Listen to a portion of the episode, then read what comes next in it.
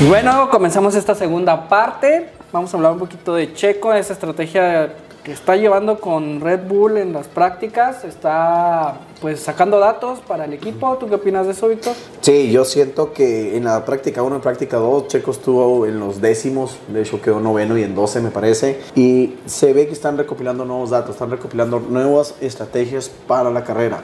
Ahora que tienen un segundo piloto que les es constante, pueden estar haciendo ese tipo de cosas.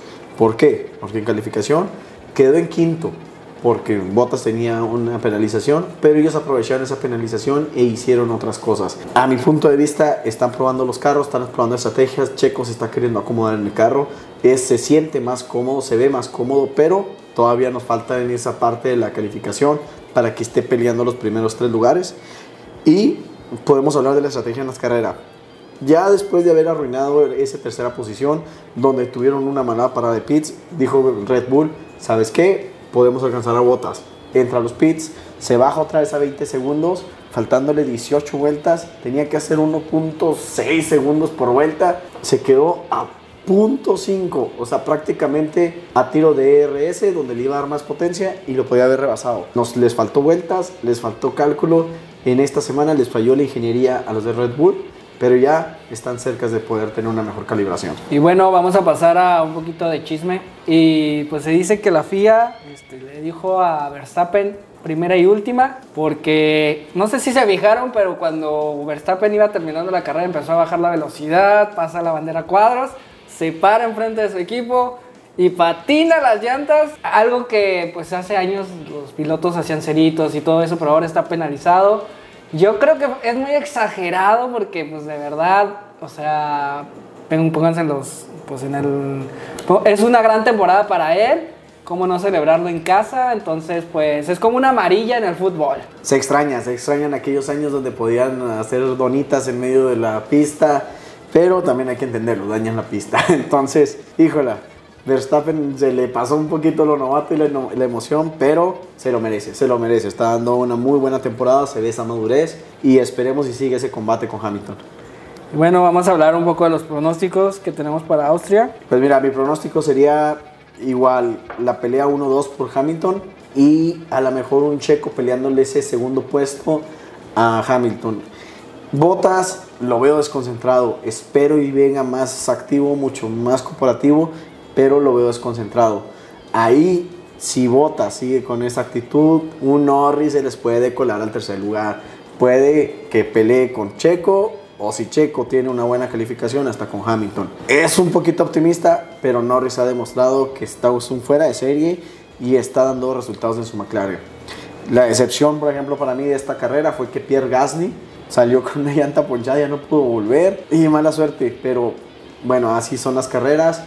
Gasly tenía buen carro, estuvo dentro de los primeros seis calificar. En el fin de semana demostró que andaba en dos, tres, cuatro, quinto, sexto lugares. Son un poquito ficticios esos lugares de las prácticas. Y más por lo que dijo, porque dijo que si él estuviera en el lugar de Red Bull estaría mejor que Checo. Eso es para crear controversia y voltear los reflectores hacia él. Estuvo en Red Bull, tuvo su oportunidad y no lo hizo. Checo necesitó cinco carreras, lo hizo en la sexta, en la séptima, sigue constante eh, creo que nomás una sola carrera ha quedado fuera de los puntos. Eso es lo que necesitaban. Ha sido el mejor segundo lugar, el segundo piloto de los últimos años en Red Bull. De hecho, hasta ahorita todo Facebook y todo Instagram en Fórmula 1 está diciendo, hace, desde el 2013 Red Bull no ganaba cuatro carreras seguidas. Es Betel. Si estamos hablando de eso, tenemos un Red Bull que puede ser campeón. Sí, y yo pues mi pronóstico va a ser, y me voy, me voy a ver muy, muy, me voy a ver muy hechicero, se podría decir, muy mago, pero yo creo que pues Verstappen va a arrasar, Checo va a quedar en segundo, eh, lo demostró, creo que puede quitarle esa posición a Hamilton, y creo yo Norris va a ser tercero. No sé por qué, pero creo que Mercedes en esta carrera no va a salir con la motivación que traían. Y para mí, creo que ese 1, 2, 3 es el 2 de Red Bull y uno de Norris, que se lo merece. Eh, va a ser mi pronóstico, que puede decir rompe. Va a ser rompe apuestas. Un poco, poco optimista, pero todo puede pasar. Es una carrera y Mercedes tiene que arriesgar. Y si Mercedes arriesga, todo puede pasar. Bueno, vamos a adelantarnos un poquito y vamos a hablar un poquito de Inglaterra, que vendría después de esta de Austria.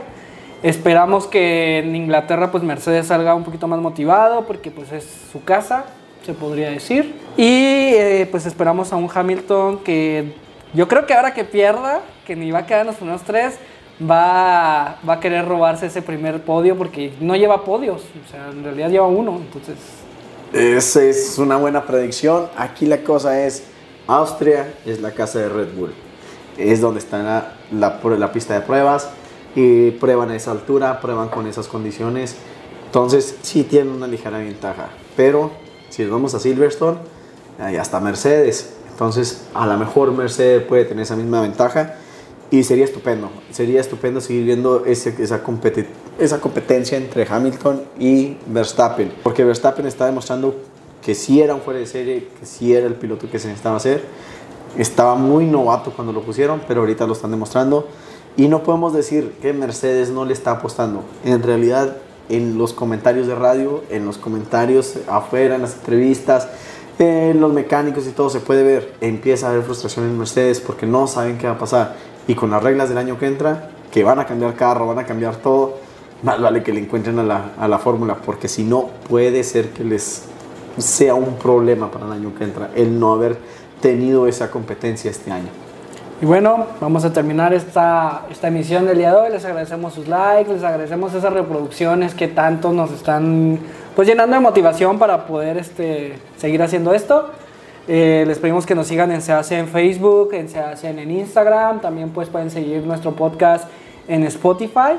¿Y algo último que quieras agregar, Víctor Hugo, antes de cerrar? Nada más que nos sigan apoyando porque estamos con un patrocinador, nos va a llevar al Gran Premio de Austin, por favor.